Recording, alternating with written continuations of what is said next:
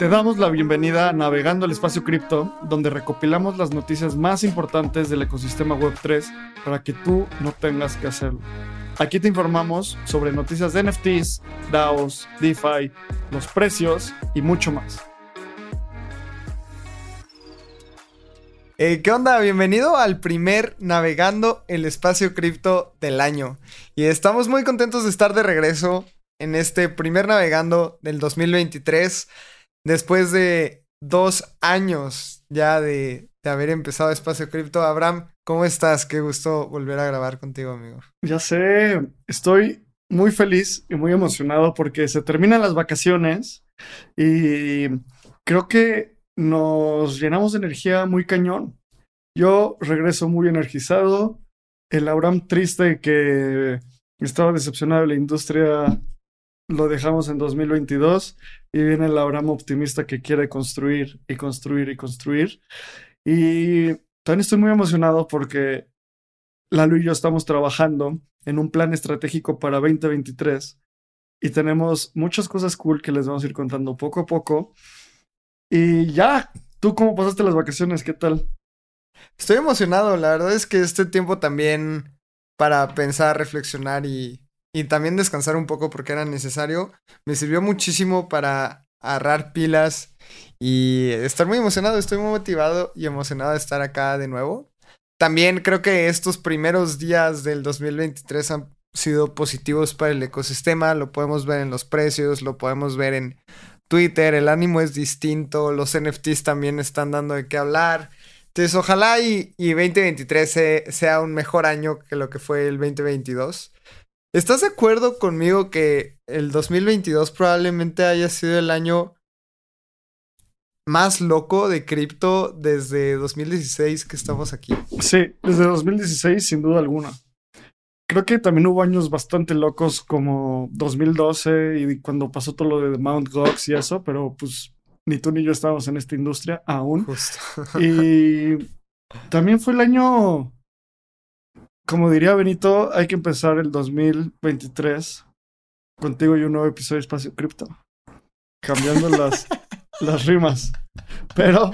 PG-13. Ah, sí, no, empezar el 2023. Y además, ¿sabes que También estoy súper emocionado porque empezamos 2023 con un navegando. El año pasado no teníamos este formato cuando empezamos en, en enero y lo hemos ido creciendo y también vamos a empezar el primer episodio, que no va a ser navegando, que van a poder escucharlo el jueves, así que esténse, tengan mucha atención en todo momento. Va a ser tendencias y predicciones para 2023. Entonces, no quiero spoilerear nada, pero, a ver, Lalo, tú dime una predicción que tengas. No, no, eh, también eso está súper cool. No nos hemos compartido nuestras predicciones, Lalo ni yo.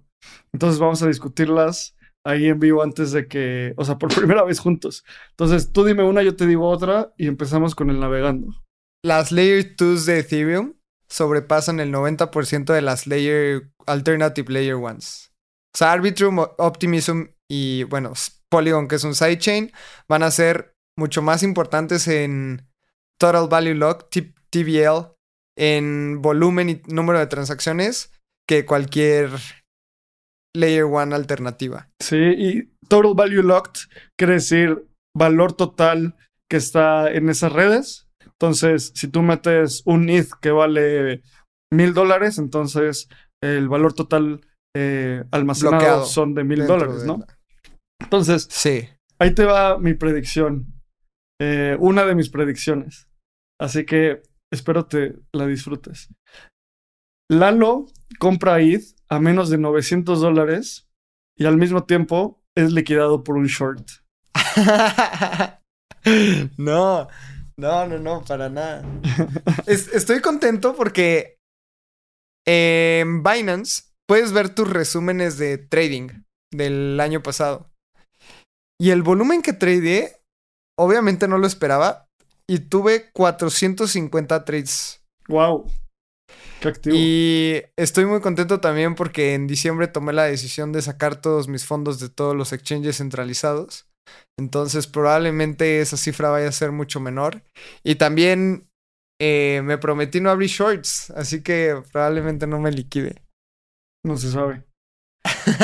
no se sabe. Esa es mi predicción. También dentro de esa predicción quiere decir que creo que ETH va a regresar a los tres dígitos en algún momento del año. O sea, va a estar abajo de los 900, o más bien abajo de los 1000 dólares.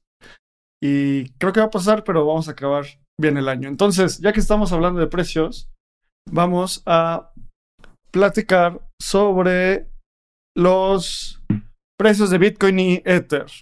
Entonces, vamos a pasar por esto rapidísimo. Como siempre decimos, nada de esto es consejo de inversión y queremos que estés súper al pendiente para saber dónde estamos, nada más. Y listo. Entonces, Bitcoin eh, en este momento está en 17.228 dólares según CoinMarketCap. Y como vemos, en los últimos 14 días, que hace dos semanas nos hemos navegando, ¿qué ha pasado en los últimos 14 días? Ha habido un incremento de precio de 1.9%. Entonces, Bitcoin ha andado pues bastante lateral en los últimos, desde noviembre, desde noviembre que tuvo esa bajada de 21 mil dólares y llegó por ahí de los 15 mil. Y ahí se mueve entre 16 mil, 17 mil, llegó hasta los 18 mil casi, por bueno, más de los 18 mil por ahí del 14 de diciembre. Ya está rebotando. Em, ahora pasemos a Ether. Ether, el activo de la red de Ethereum, en este momento cotiza en 1.327.84 dólares. Y en los últimos 14 días que no publicamos, eh, que no publicamos navegando, ha subido 8.2%. Entonces, esa proporción Bitcoin-Ether sigue cambiando de su valor. O sea, cada vez Ether es más valioso con respecto a Bitcoin. Y pues igual, medio que muy lateral. O sea, hay gente que ya está llamando, que ya está diciendo que llegamos al bottom, que llegamos al, a los precios más bajos que vamos a ver. Yo creo que todavía le falta.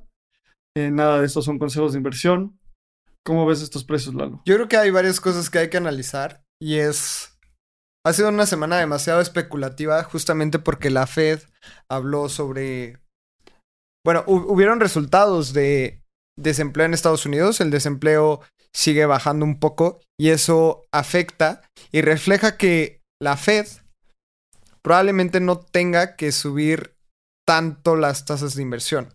Perdón, las tasas de interés. ¿Por qué? Porque el desempleo no está tan, tan alto. Esto significa que eh, hay, hay un buen movimiento económico.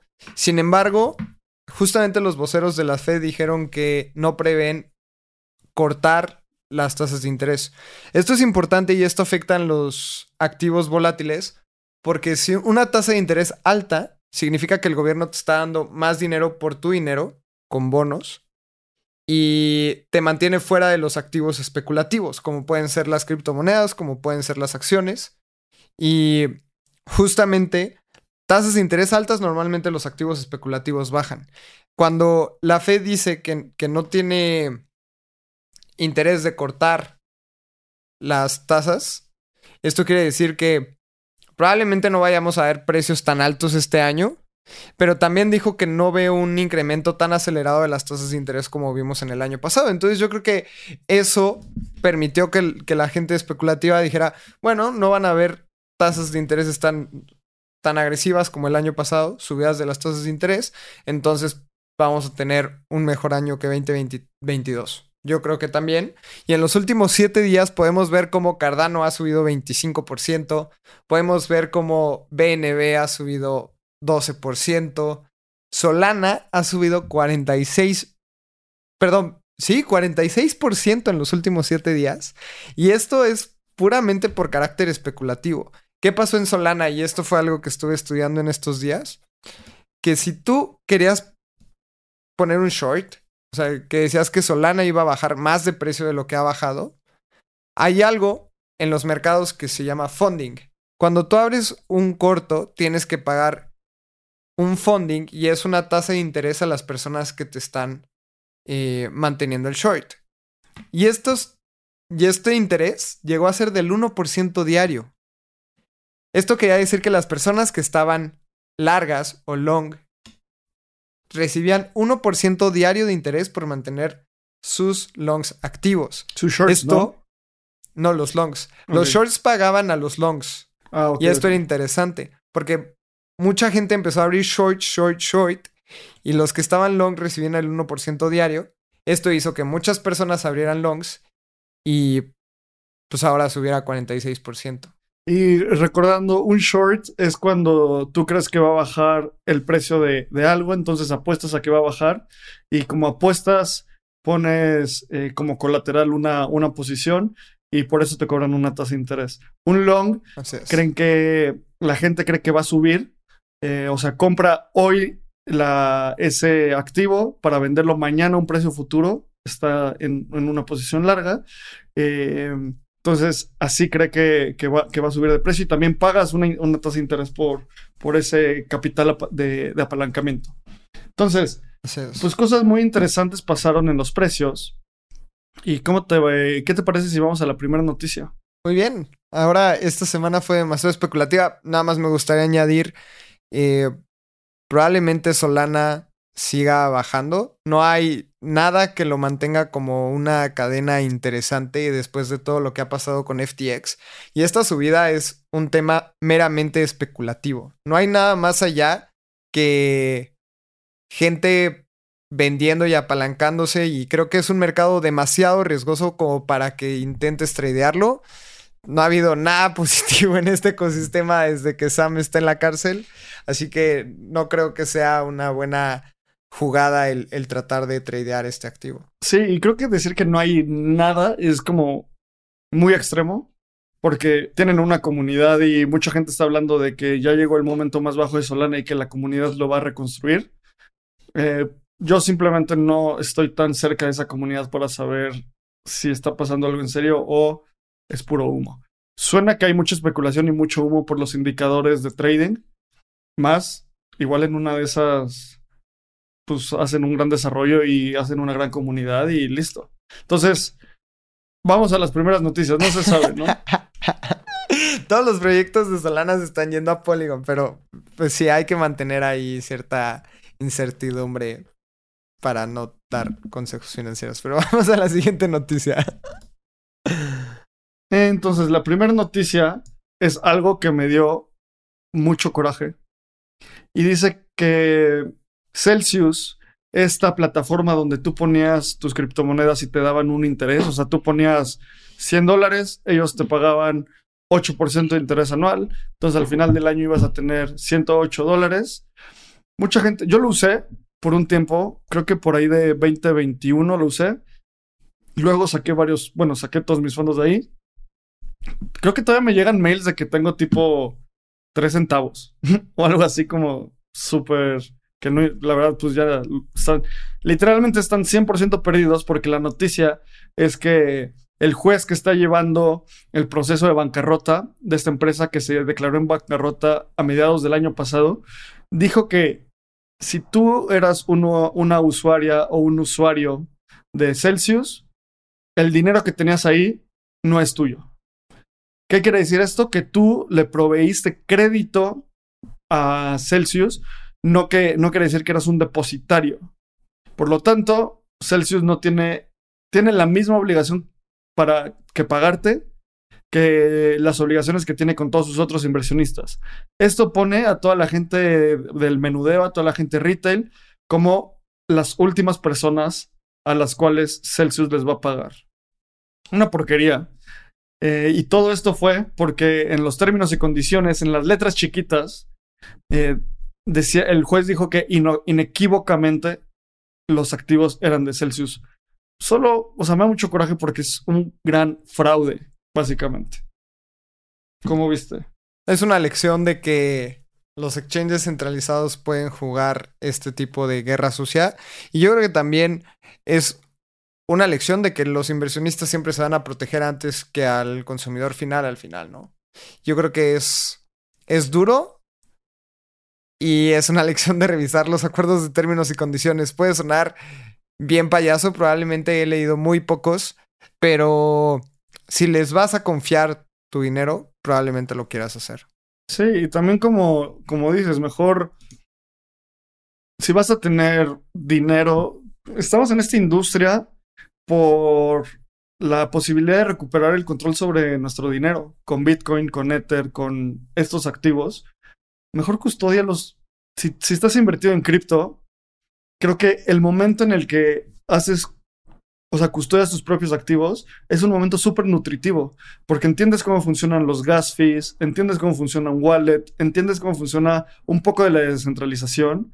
Entonces, como dijo, les voy a poner en pantalla esta foto del CEO eh, Alex Mashinsky, de, era el CEO de Celsius, que dice, Banks are not your friends. Los bancos no son tus amigos. Y literalmente es lo que está haciendo. O sea, este criptobanco no es nuestro amigo.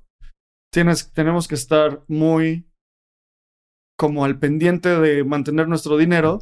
Y algo súper importante, esta figura, Alex Mashinsky, era muy desagradable en Twitter y en todas las veces que se presentaba. Se andaba metiendo en peleas en todos lados el mismo patrón que Alex Mashinsky, que Do Kwon, que los de Three Arrows Capital, un poco igual que Sam Bankman Fried. Entonces, pues si ya estamos viendo que hay un patrón de ese tipo de gente, nada más mantengamos nuestras alarmas para la próxima vez. Eh, pues esa es la noticia, Lalo. Yo creo que nos podemos ir a, la siguiente, porque también hay, hay otro tema de fraude, así que vamos. Pues seguimos hablando de tu amigo Sam Bankman Fried, ¿quieres dar la noticia? Sí, justo. Sam Bankman Fried se declara inocente y el Departamento de Justicia de Estados Unidos toma posesión de sus acciones de Robinhood. Y es que, no sé si recuerdan o si pudieron ver el tweet, hace como una semana Sam intentó reclamar 400 millones de dólares que tenía invertidos en acciones de Robinhood y bueno, ahora el Departamento de Justicia toma posesión de estos 400 millones, bueno, 450 millones de dólares en acciones de Robinhood. Hace, en, en, hace unos meses, creo que fue en el último cuarto del año, Sam Bankman Fried se vuelve inversionista dentro de Robinhood e intentaba que Robinhood empezara a... Eh, a vender cripto. A vender, a comprar, comprar y vender cripto justamente con FTX. Entonces hubiera podido estafar a todavía más personas. Entonces, este señor, recapitulando, fundador de FTX, entra en un debate con Eric Borges sobre regulación de, en, la Web3. Diez días después se descubre que tenía un fraude de más de 7 de siete mil millones de dólares. O sea, 7 mil millones de dólares es una cantidad estúpida. Debe de ser más que el PIB de muchos países de Latinoamérica. Entonces, ya que se robó todo este dinero, eh, estaba en Bahamas, lo capturan en Bahamas, lo, lo extraditan a los Estados Unidos y de ahí, ya que está en Estados Unidos, se declara no culpable. El juicio va a ser el 2 de octubre y también está rarísimo porque sus dos principales, su socio y su socia, que era Caroline eh, Elson, creo que se llama, ahorita les digo bien el nombre, su Caroline Ellison. Y Gary Wang. Caroline era la CEO de Alameda Research, el fondo de trading de Sam Bankman Fried, y Gary Wang era cofundador de FTX. Los dos se declararon culpables, pero el mero mero dice que es inocente. ¿Por qué, por qué, por qué pasará eso? Esto está rarísimo. Yo creo que ya es una guerra entre ellos, porque justamente Caroline había testificado y había llegado a un acuerdo, se dice que llegó a un acuerdo con el Departamento de Justicia, justamente porque a quien quieren es a Sam Bankman Fried. Así que igual y llegaron a un pacto con, con Caroline, es entréganos a Sam, eh, declárate culpable y Sam ahora va por otro lado. No sé, es completa especulación porque realmente no tenemos las fuentes correctas. Esto es lo que se ha venido diciendo en distintas noticias como en The Block. Y pues van por, por el pez gordo. Van por, el, por la cabecilla. Y creo que una, una teoría que yo escuché es que cuando te declaras culpable o inocente es porque si te declaras culpable es porque ya tienes un, un acuerdo hecho con los reguladores y con los, la gente que provee justicia. Chance el acuerdo era tan malo, o sea, eh, puede enfrentar más de 150 años en prisión. Chance el acuerdo era tan tan malo que dijo, no, pues mejor soy inocente y peleo mínimo tengo de aquí al 2 de octubre para, para pasarla en arresto domiciliario porque no está en la cárcel. Recordemos que pasó una, pagó una fianza también súper rara. Una fianza donde cuatro personas le dieron dinero, dos de ellos, de esas personas eran sus papás, y dos de las otras personas pidió que no se revelara el nombre de quiénes son. Entonces, pues quién sabe qué, qué pasando, quién, eh, o sea, cómo se va a desencadenar esto, pero más drama sobre Sam Bankman Fried. Yo creo que este año lo vemos en la cárcel. Ojalá. Si no, si no, si no en la cárcel, pues va a pasar algo más raro. Entonces. No, y también lo que también estuve leyendo es que Sam, al, al declararse no culpable, va a presentar un juicio tan costoso para el Departamento de Justicia que tal vez le puedan reducir la, la sentencia justamente por el tema de, de, dinero y que los gastos que esto puede implicar. Así que es una lucha a billetazos también contra el gobierno. Sí, había dicho que solo quedaba, le quedaban 100 mil dólares, entonces solo le quedaban 100 mil dólares, eh, contrató al abogado del Chapo, o sea, no va a ser un juicio barato, así que bueno, vamos a la siguiente noticia que también está en medio de este, esta crisis de FTX y fraudes y muchas otras cosas. Venga. Pues Cameron Winklevoss, uno de los cofundadores de Gemini, un, un, exchange, una casa de cambio de criptomonedas, que esta persona es, la, es uno de los gemelos Winklevoss que estuvo a los inicios de Facebook. Si se acuerdan y vieron la red social, se acuerdan que hay dos gemelos bueno, un par de gemelos que hacían remo y eran como socios de Mark Zuckerberg. Bueno, después se metieron en cripto, fundaron Gemini y le puso un tweet con una carta para Gary Silbert. Gary Silbert es el CEO y fundador de DCG, DSG.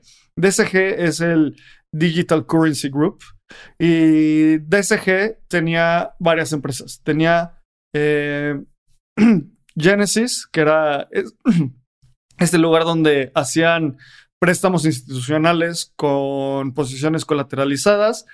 HQ, que era un gestor patrimonial para gente de mucho dinero, y tenía Coindesk. Y lo que pasó es que Genesis, esta empresa de GNC, de, de DSG, perdón, eh, eran el medio por el cual Gemini Earn, que era el servicio en el cual los usuarios de Gemini podían obtener un rendimiento, era el servicio que proveía este feature. Entonces lo que hacía es que tú como usuario o usuaria estabas en Gemini, en Gemini decías como va, le entro a Gemini Earn. Lo que hacía Gemini es que prestaba esos activos a Genesis, todo esto clarísimo en los Terms of Service, todo eso, el usuario nunca estuvo engañado en esa, en esa interacción. Y lo que pasó es que Genesis, con todo lo que pasó con FTX, Terra y Luna, parece que perdió los fondos. ¿Y cómo, cuál es el problema de que haya perdido los fondos? Al parecer fue extendiéndole una línea de crédito de 1.675 millones de dólares de Genesis a DSG, que DSG es este grupo que hace inversiones de capital de riesgo y otras inversiones, otras posiciones. Entonces, si esto es verdad, es lo mismo que hizo Sam Bankman Fried con FTX. ¿Cómo ves?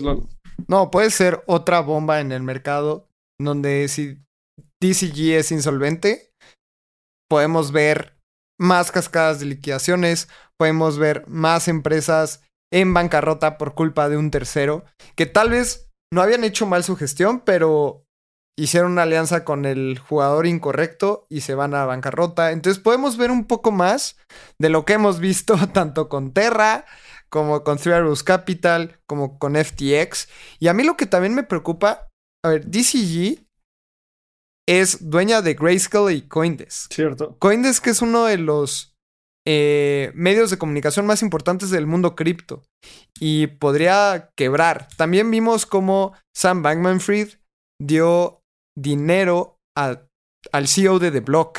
Entonces, ¿quién está detrás de los medios de comunicación cripto? También son este tipo de empresas que a mí todavía me hace dudar más de los medios de comunicación uno cripto y también me pone muy positivo o muy bullish en medios de comunicación independientes.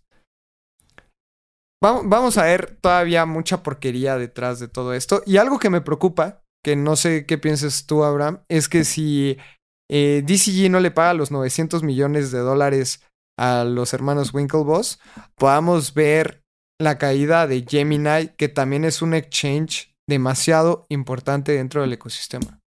Sí, ese es un muy buen punto. Gemini le, prestó, le prestó a Genesis 900 millones de dólares y esos 900 millones de dólares le pertenecían a personas comunes, a maestros, a, muchos, muchas instituciones tradicionales. Entonces, si Genesis, si Gemini, perdón, si Genesis, la empresa de lending, es insolvente, Gemini tendría esta deuda con sus usuarios. Y no creo que sea la caída, pero pues definitivamente es un golpe brutal porque pierde muchísima credibilidad. Y me da mucho coraje porque Gemini es un buen exchange o ha sido un buen exchange. O sea, no fue como FTX que estaban haciendo fraude, sino estaban buscando la forma de proveer eh, rendimiento a sus usuarios. Y con Genesis es súper importante que pasen estas cosas. Yo me acuerdo, yo hablé con ellos en algún momento y hablando con personas en la industria, muchas personas me decían como, son súper confiables, o sea, dale, ¿no? Y al final hicimos otras cosas, pero ese argumento, son súper confiables, haz negocio con ellos, eh, lo pudimos haber dado en marzo del año pasado para Theorus Capital, para Genesis, para FTX, para Celsius. O sea, regresemos a estos principios de no, no, no confíes en la palabra, verifica. Claro. Yo Y con estas instituciones es imposible, es imposible verificar es pura credibilidad y pura reputación. Si, lo, si haces el lending y haces estos servicios en AVE, que es este protocolo descentralizado que hace exactamente lo mismo que Genesis, no tienes que confiar en el código, tienes que verificarlo. Sí, estoy muy de acuerdo. Justamente hace dos meses escribí un newsletter en donde lo pude haber perdido todo. Creo que ese es el título. Porque yo confiaba mucho en FTX y no sé por qué bueno, fue por una estrategia de diversificación. No perdí más dinero en, en FTX, porque yo tenía fondos ahí, perdí como el 3% de mi portafolio. Duele, pero es un 3% que pudo haber sido un 100% si no hubiera tenido una estrategia. Así que les recomiendo ir a leer ese newsletter. Eh, en donde hablamos justamente de la importancia de la diversificación y les cuento un poco de mi historia de cómo pude haber perdido ahí muchísimo dinero. Y también un tema regresando a esto, se especulaba que el año pasado Gemini quería salir a bolsa en Estados Unidos. Probablemente con esto de DCG no lo podamos ver cerca en bolsa que en unos 4 o 5 años. Pues no sé si en 4 o 5 años, pero el siglo pasado fue un freno de mano para empresas públicas cripto. Genesis quería salir, se, se especulaba. El año pasado, ¿no? Sí, el año pasado. Perdón. Es dijiste el siglo pasado. Ah, estoy parece que fue el siglo pasado, el año pasado en estos momentos cripto. Pero Gemini se especulaba que quería hacer esto. También Circle, que es la empresa detrás de, de USDC, este stablecoin. Entonces, pues, fue un freno y no se veamos. También esto es bueno, o sea, siempre que pasan este tipo de cosas, mi modelo mental es, si un problema tiene solución, por definición es un problema. Si no tiene solución ya es una constante en la ecuación y así hay que considerarla. Y solo queda aprender. Y también como mi corazón se va con esa gente que tiene su dinero ahí atorado en Gemini, o sea, el fondo de ahorro de una persona, la inversión para la escuela del hijo de alguien, ojalá lo puedan recuperar. Y me gustaría dar la última noticia relacionada con eh, Genesis y Gemini es que Genesis, eh, bueno, la DCG, el Digital Currency Group, eh, que tiene Gemini, que diga, perdón, que tiene Genesis, todos estos nombres son súper confusos. Entonces, que Digital Currency Group tiene Genesis, Grayscale, Coindesk y HQ, que HQ era una empresa para gestión patrimonial. Entonces manejaban más de 3 mil millones de dólares y lo que hacían era, imagínate, tú tienes mucho dinero y dices como, oye, pues tú gestióname 100 millones de dólares y eh, dame exposición al mundo cripto. También va a cerrar. También va a cerrar. Y por último, Genesis, esta, esta empresa de trading, despidió al 30% de sus empleados. Entonces, pues no, no le están pasando nada bien. No le están pasando nada, nada bien. Y no sé, ¿Algo, algunas ideas para cerrar esto, Lalo? No, yo creo que siguen siendo lecciones para todas las personas que estamos en la industria de que debemos de ser los custodios de nuestros activos, porque si estamos en cripto es para justamente eh, no confiar, más, más bien verificar. Y si tienes tus activos en exchanges o, el o la mayoría de tus activos en exchanges, es, esto es una lección de que los deberías de sacar. Aprende un poco de custodia propia. Si estás invirtiendo dinero, invierte tantito tiempo en entender cómo es la custodia propia y más bien confía en ti mismo y tus habilidades de custodia más que en personas como Do Kwon o Sam Bankman Fried o todos estos personajes que terminaron siendo fraude, ¿no? Entonces yo creo que con eso cerramos. Oye, quiero poner en pantalla un comentario que me gustó. Dice A. Mayorga. Dice, hey Abraham, sé que eres maximalista BTC, date una vuelta por Simple Bitcoin y Nico Morán o Opti son hispanos. Eh, qué bueno que dices eso porque justo antier estaba pensando que soy maximalista de la neutralidad. Esto es un oxímoron, o sea, es como un doble negativo. No, si eres maximalista de la neutralidad, pues al ser neutral no puedes ser maximalista de nada. Y no, yo no soy ni maximalista de Bitcoin, ni maximalista de Ether. Soy maximalista de las cosas que nos dan neutralidad. Solo quería contar eso. Y un saludo a Raymond que está aquí, está comentando. Vamos a la siguiente noticia. Venga, vamos. Más exchanges en problemas. Esto eh, estuvo bien raro porque algo está pasando en Huobi medio extraño. Anunciaron que el 20% de las personas que trabajaban en Huobi van a ser despedidas. Cancelaron la comunicación entre empleados de Huobi, es decir, Slack desapareció. Y también el token de USDD, que es una moneda algorítmica estable en la red de Tron, que es prácticamente lo mismo que era Terra, perdió la paridad otra vez con el dólar, entonces ahorita está cotizando a 0.97. El token de, TRX de Tron bajó también, eh, creo que 15% en, en el momento que dieron la noticia. El token de Huobi también bajó 15% en un par de horas. Y Justin Sun movió más de 100 millones de dólares en stablecoins en el exchange. Así que a mí eso se me hace bien raro. Y algo que Abraham y yo hemos platicado mucho, o, era un tema de conversación que tocábamos mucho al principio de, de Espacio Cripto, era que Justin Son no nos da buena espina. Hay un episodio de un podcast que justamente Justin Son eh, hacía wash trading para Huobi, para TRX en el principio de su existencia en el mundo cripto.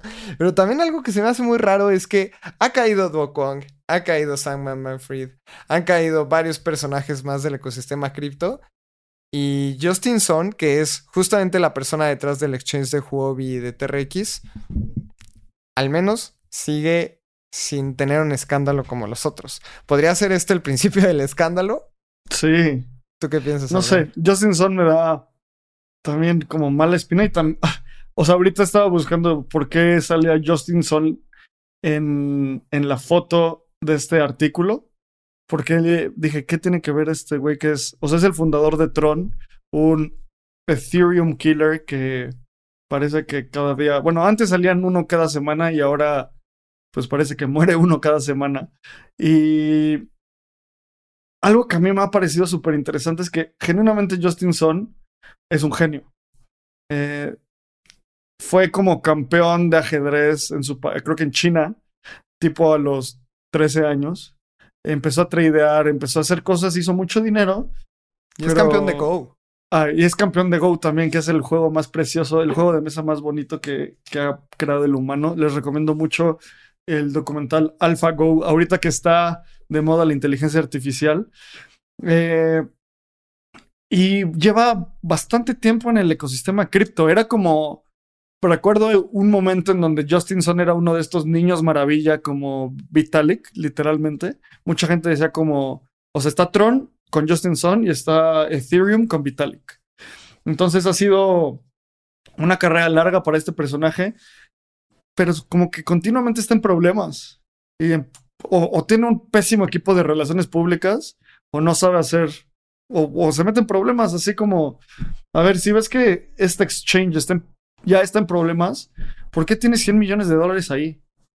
y lo sacas No, e- es que también es demasiado raro porque Justinson está detrás de Huobi y hubieron más de 600 millones de dólares que retiraron cuando salieron los rumores de que Huobi era insolvente y Justinson lo respaldó y le metió 100 millones de dólares. A mí algo que se me hace muy extraño es que Justinson también respaldó USDD y hizo un deployment igual, como de 100 millones de dólares para que la paridad estuviera igual. ¿Cuánto no ha perdido el ecosistema de Tron? ¿De dónde saca tanto dinero Justinson? En verdad. ¿Cómo respalda su blockchain fantasma? ¿Cómo respalda sus exchanges? ¿Cómo sigue operando en el mercado y, y sigue con sus proyectos a flote? sí sí sí es sí muy extraño. Pues quién sabe. O sea, pues es una persona que lleva mucho tiempo en el ecosistema cripto. También por eso siempre, una de las cosas que Lalo y yo hablamos es, no es una credencial válida decir cuándo entraste al mundo cripto. Lo único que te dice es cuánto has vivido, pero yo conozco gente que entró en 2014 y siguen siendo muy malintencionadas, con muchas eh, fallas técnicas y con poca alineación cultural. Así que, o sea, Me da mucha risa los comentarios que están poniendo porque pone Ether Crypto. Que pase el tip. en para tener mucho dinero y... Sí. No, pero no queremos estafar a la gente. De...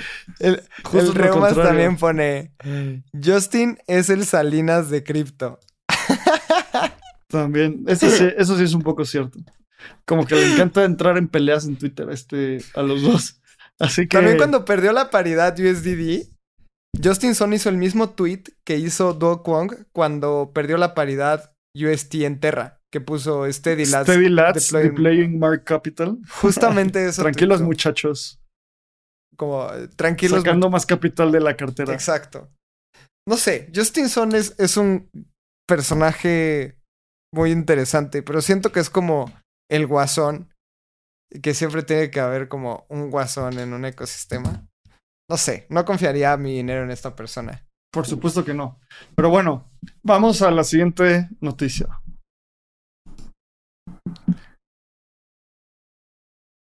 Esto está, me encanta esta noticia. Dice que Mastercard se va a aliar con Polygon para hacer un fondo para acelerar la adopción de NFTs en artistas musicales. ¿Qué quiere esto? ¿Qué quiere decir esto? Eh, Mastercard anunció que va a hacer una, esta alianza con este Layer 2 sidechain, como le queramos llamar, Polygon, donde van a tener un grupo de artistas musicales que están en, en crecimiento y les van a ayudar a conectar parte de su negocio con NFTs utilizando Polygon. Creo que aquí hay va- varias cosas que, que analizar. La primera es que Polygon puede que tenga el mejor equipo de desarrollo de negocio en la industria. Ahí les van un par de empresas que se han aliado con Polygon. Eh, Starbucks, eh, Mastercard. No se me vienen a la mente más, pero sé que hay muchos más. Disney, Disney, Disney, Disney. Nike, Nike, Disney, Nike. Bueno, ya con esas cuatro, NBA. sí, ya con esas cinco eh, es para que promuevan al director de desarrollo de negocios de esa empresa. Y hace otro partnership súper grande.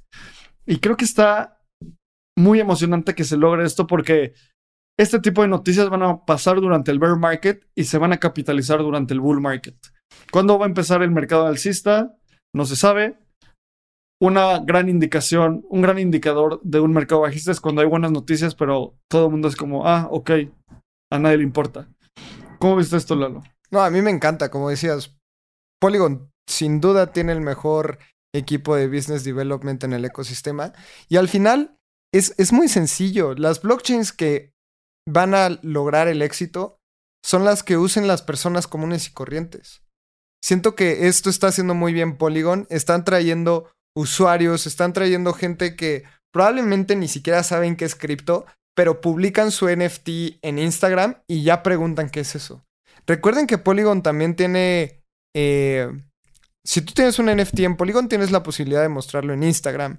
Yo creo que están haciendo muy bien las cosas. Están trayendo personas web 2 y personas que no están en este mundo, podrían ser los moguls del mundo cripto, a que utilicen esta magia.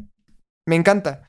Y así como Mastercard ya ahora está con Polygon, Nike está con Polygon, Disney está con Polygon, al final los usuarios van a terminar utilizando la blockchain sin saber que están utilizando blockchain, porque están comprando un coleccionable digital de Moana o de todas estas caricaturas de Disney, Moana. o tal vez a ti te gusta muchísimo la NBA y terminas comprando un, un coleccionista un, coleccionable digital en la blockchain de Polygon. Tal vez te encanta la música y terminas comprando una canción en la blockchain de Polygon y tú ni siquiera sabes qué es Polygon. Yo creo que están haciendo muy buen trabajo y esto, como decías, Abraham, se va a ver reflejado en un bull market en el número de usuarios activos de esta blockchain. Ahí les van una lista de empresas que han hecho alianzas con Polygon. Adobe, la empresa dueña de Photoshop, la empresa que, com que, compró Figma, la empresa dueña de Illustrator, Adobe, la NFL y el equipo Liverpool, uno de los mejores equipos del mundo, Starbucks, Adidas y Prada, Walt Disney, Meta, con lo que decía lo de ver los NFTs en Polygon, en Instagram, Stripe, este procesador de pagos, y ahora Mastercard. O sea, también como que todo tiene sentido, ¿sabes? O sea, está un procesador de pagos, está un estudio de, bueno, una empresa de propiedad intelectual que es Disney, está eh, equipos de fútbol, o sea, como que están haciendo un ecosistema muy, muy, muy, muy, muy sólido. Como siempre, las noticias son buenas, esperemos a que haya ejecución, porque también, con mucho cuidado, todos decíamos, wow, FTX tiene una alianza con Tom Brady. Eh, FTX compró los derechos de nombramiento de, de, la arena del Miami Heat de la NBA. FTX tuvo a no sé quién de en su, en su comercial del Super Bowl. Entonces, el desarrollo de negocios, business development es muy bueno, no te asegura el éxito.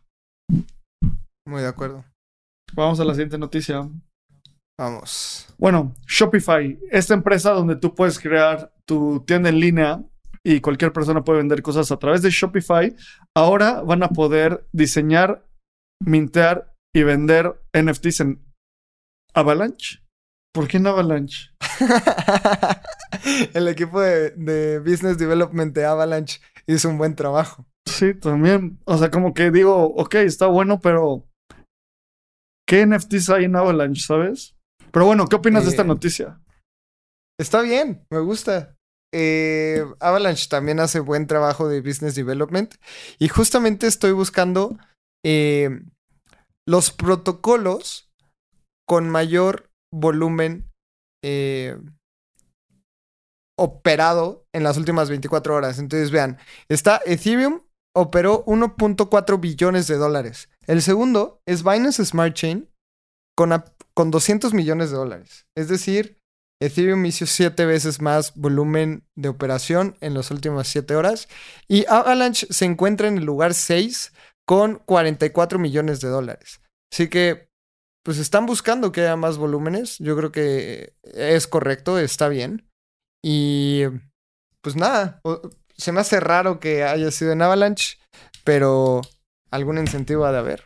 Sí, no, y también, a final de cuentas, cuando implementas esta tecnología, eh, pues eventualmente va a ser fácil moverse a Optimism, Arbitrum, lo que sea, porque utilizan el EVM, el Ethereum Virtual Machine. Entonces aquí estamos viendo la gráfica que, que nos contaba Lalo. Ethereum tiene 24.600 millones de dólares. Bitcoin tiene. No, pero eso es en TPV. En TPL. Si ah, abajo, sí, sí, sí. Viene Total Value Locked. Volumen. Que bueno, también es un indicador bastante fuerte de cómo está el claro. uso, ¿no? Eh, tú estás mostrando el volumen, ¿verdad? Sí, está a la derecha. El volumen de trading. 1.4 mil, o sea, 1.400 millones de dólares. Binance Smart Chain. Wow, sí, o sea, Ethereum va ganando por bastante. Luego viene Tron, Polygon, Arbitrum y en sexto lugar Avalanche y luego, luego después Optimism. Que no sé qué indicador utilizan aquí porque Optimism tiene más volumen que... Eh, creo que están viéndolo por la cantidad de valor que tiene. Pero bueno, el punto que decía Lalo es ese, o sea, chance, si querían una solución escalable y barata, pues la mejor opción hubiera sido Arbitrum o Polygon, que al parecer regala deals de business development. Veamos. Está bien, también, también me late que haya competencia dentro de las blockchains. Obvio. Y Avalanche se está posicionando como una buena blockchain para compra y venta de NFTs. Eh, así como también la red de Tron, perdón, la, la red de, de Tesos es una blockchain que utilizan un montón de artistas de NFTs y la verdad es que no sé por qué, pero hay una comunidad muy grande de artistas NFTs en Tesos, también en Avalanche. Como recordamos hace algunos ayeres, eh, las Chivas sacaron sus NFTs dentro de Avalanche. Así que hacen un buen trabajo en, en traer buenos, eh, buenas alianzas de NFTs al ecosistema de Avalanche. Así que veamos qué puede hacer Avalanche en los siguientes años. Y también levantaron un muy buen, eh, unas buenas series de inversión. Así que seguramente pueden hacer cosas interesantes dentro del ecosistema. Estoy viendo el volumen de Tesos, es de. No sé si este número está bien, pero 41 mil dólares. Uf, blockchain fantasma. O sea, 500, 500 veces menos que Ethereum.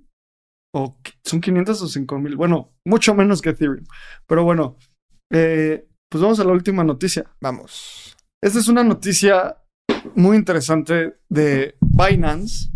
Binance se alía con una de las principales cadenas farmacéuticas de Ucrania para ofrecer pagos con cripto en, sus farmacias. Esta empresa tiene más de mil sucursales en Ucrania y por ahora Binance va a empezar solo, bueno, el, el primer demo, la primera parte de esta implementación va a iniciar en tiendas en Kiev y el, el, el propósito es, eh, bueno, el propósito es que se escale y que el resto de Ucrania, en el resto de Ucrania puedas pagar con cripto utilizando Binance. ¿Cómo viste, Lalo? ¿Qué, qué, qué opinas de esto? Me gusta mucho, porque al final de cuentas estás logrando una adopción masiva y el uso diario de cripto. Estás incentivando el uso de compra y venta de cripto, estás incentivando que las criptomonedas se utilicen como intercambio de valor, también estás ayudando a las personas en Ucrania que reciben donaciones con cripto, no es necesario que tengas que eh, convertirlas a moneda local, puedes ir directo y pagar, probablemente sea con Binance Pay.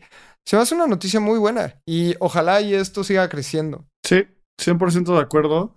Eh, yo he utilizado Binance Pay bastante y funciona perfecto, la neta. Yo también estoy muy contento por, por un proyecto personal que en algún momento de la vida les voy a contar en algunos meses, pero puede comprar vuelos de avión y reservar hoteles en travala.com y este no es un anuncio, pero en travala.com puedes comprar y vender, perdón, puedes comprar boletos de avión con, con Binance Pay, lo utilicé y la verdad es que funciona muy bien, así que puedes comprar boletos de avión con cripto. Esto no es un anuncio, esto es únicamente mi experiencia, pero me gusta cuando puedes utilizar cripto en tu día a día para hacer compras normales. Y creo que eso está muy bien. 100%, 100%. Así que, bueno, pues estas fueron todas las noticias de Navegando el Espacio Cripto. Lalo, última cosa.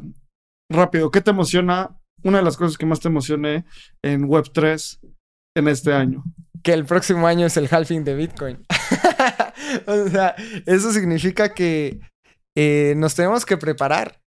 A mí, a mí 2023 se me hace que va a ser un año de ser muy conscientes con tu dinero, ser muy conscientes con las cosas que interactúas en la web 3 y es un año de resiliencia. Yo creo que lo resumiría en eso. Es un año de seguir aprendiendo, de seguir siendo humildes, de seguir educándonos, porque una vez que pase el invierno, viene el momento de, bonanza, de prosperidad para todos. Y creo que si no es 2024, va a ser 2025, y si no 2026, tal vez pueda ser este año, pero yo creo que es un año de mantenernos humildes con la cabeza fría, de seguir construyendo, porque en algún momento esto va a pasar y vamos a poder cosechar ese esfuerzo que le vayamos a poner en este año. Eh, como dices, es el año para seguir construyendo y también en comunidad, en Espacio Cripto. En Espacio Cripto tenemos objetivos muy ambiciosos para crecer esta comunidad. Se los vamos a comunicar, se los vamos a platicar. Ya los estamos platicando y esta semana los vamos a platicar en detalle con nuestro grupo de estrellas de Espacio Cripto. Eh, se me van a olvidar algunos, pero Eder, Raymond, eh, CryptoReu, Bricia, Chuy, mucha gente más. Así que, pues bueno, muchísimas gracias por escuchar Espacio Cripto, navegando el Espacio Cripto, donde recopilamos las noticias más importantes del ecosistema Web3 para que tú no tengas que hacerlo. Aquí te informamos sobre las noticias de cripto, NFTs, DAOs, DeFi y todo lo demás, incluyendo nuestra comunidad. Así que nos vemos la próxima semana. Escuchen el episodio del jueves, va a estar muy bueno. Nos vemos, nos escuchamos el próximo lunes a las 7 de la noche. Eh, episodios nuevos los jueves y bienvenidos a este 2023 de muchas criptos. Muchísimas gracias a todos. Nos escuchamos en el próximo episodio.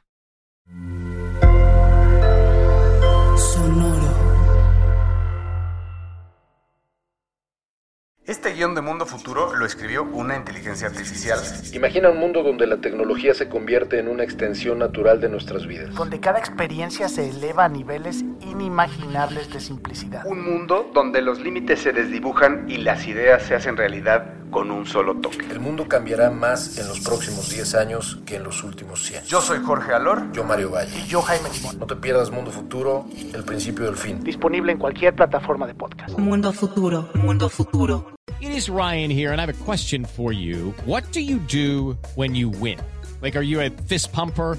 A woohooer, a hand clapper, a high fiver. I kind of like the high five, but if you want to hone in on those winning moves, check out Chumba Casino. At ChumbaCasino.com, choose from hundreds of social casino style games for your chance to redeem serious cash prizes. There are new game releases weekly, plus free daily bonuses. So don't wait. Start having the most fun ever at ChumbaCasino.com. No purchase necessary. VGW. Void were prohibited by law. See terms and conditions. 18 plus.